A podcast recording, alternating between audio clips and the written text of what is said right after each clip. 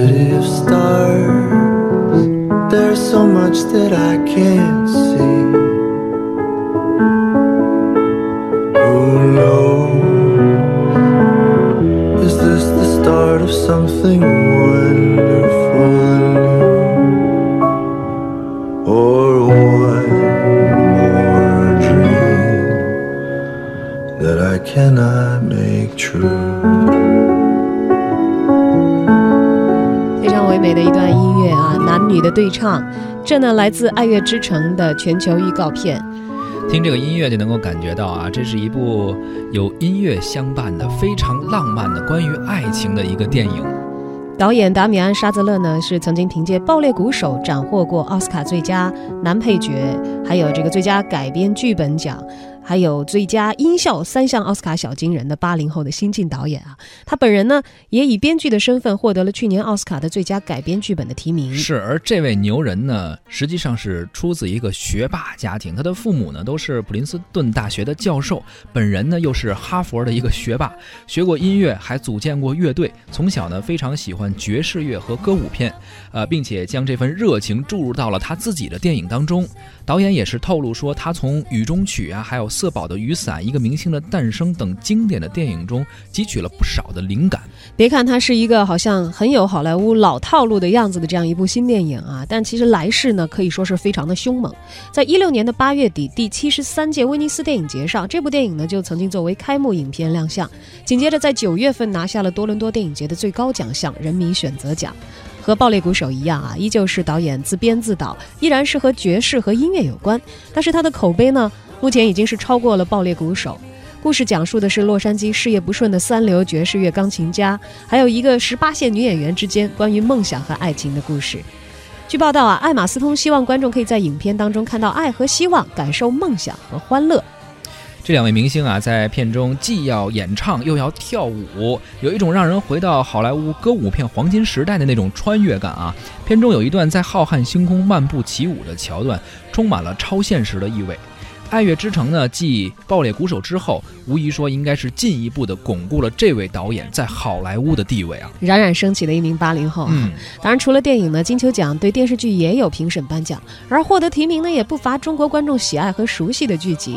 今年的金球奖电视剧类的奖项大热门，《权力的游戏》和《西部世界》都获得了提名，然而却颗粒无收。这个有点让人没想到，因为今年《西部世界》应该说是被很多人关注啊，嗯，可是却没有得奖。那最后是谁得的呢？我们来听一听我们的这个评论员胡克飞的呃讲，他自己讲讲他的感受吧的，因为他也是一个资深的美剧爱好者以及美国的电影迷。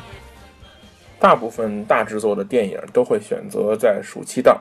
每年的冬季对于电影观众来说是一个淡季，因为好莱坞这个时候在休息，大部分的收视率都被这个颁奖仪式和电视剧卷走了。第七十四届金球奖就是在这些嗯年末年初的这个颁奖季的主要奖项之一。一年一度的这个金球奖由好莱坞外国记者协会的会员评出，奖项分成电影、电视两种。主要是要表彰当年取得成就的作品和艺人。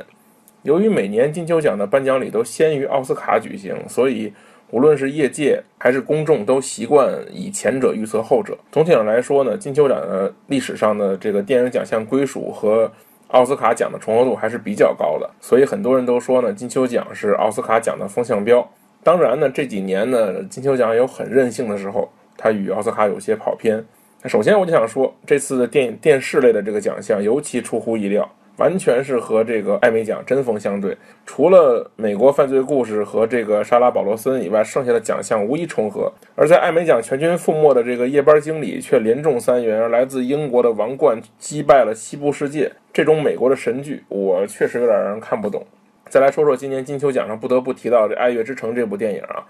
这个片子获得了七项提名，最终全部获奖，七提七中，打破了之前由，呃，飞跃疯人院保持了这个六提六中的记录。对于这部电影来说，我个人还是很期待的啊！听说已经过审了，不出意外呢，是一定会登上中国的院线。他的这个导演达米安·沙泽勒呢，上一部作品就是。获得了这个奥斯卡最佳影片和最佳改编剧本提名的这个《爆裂鼓手》，达米安·沙泽勒呢，他这个人生的前半段的梦想就跟他的电影主题一样，成为一个音乐家。可惜呢，他的话来说就是没有天赋。既然当不了音乐家，就当一个拍音乐家的导演。所以无论是《爆裂鼓手》还是《爱乐之城》，都与音乐和梦想有关。整部电影都可以视为好莱坞黄金年代歌舞片的怀旧。那很多年来呢，这个歌舞片基本上已经成了宝莱坞的专利，而好莱坞却没有这么特别多拿得出手的歌舞片。说到底，这还是一部站在平民视角看蜕变的这种典型的美国电影。草根有理想，最终逆袭也被很多美国人视为这是美国梦的一部分。那因为毕竟作为美国文化来说，它没有欧洲那么长的皇家贵族背景，所以好莱坞近年这样的电影其实非常多啊。我个人认为呢，《爱乐之城》在国内的票房可能不见得会有特别好的收获，因为国内观众能不能坐下来认真的看一部歌舞片，我觉得很成问题。那我个人判断，能看歌舞片的观众，没准比能看纪录片的都少。而且这个金球奖这样的奖项。也就是这两天在国内很小范围内引起讨论，等片子真上映的时候，如果最终没有拿下奥斯卡，我觉得恐怕没有太多人愿意去看这部电影。啊，不过我还是真心的推荐大家有机会去看看。虽然我们做的中国梦和人家做的美国梦不一样，也许我们也听烂了理想，但这部电影应该会值回票价。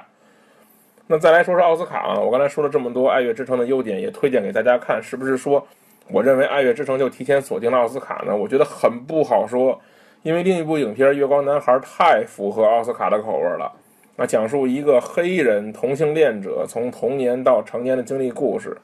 有色人种、同性恋、毒品、边缘人物、成长故事，这些太符合好莱坞的口味了，太符合奥斯卡的口味了。那虽然我觉得这两年。这个近几年啊，这个美国在种族歧视的问题啊，在同性恋权益的问题上有点矫枉过正，但是这样的一个题材，在美国这么一个特定的证据面前，显然要比《爱乐之城》更应景。那至于最终这个金球奖和好奥斯卡到底是重合了呢，还是有偏差了呢？我觉得还是大家自己去期待吧，保留一些神秘感，这样才有意思吧。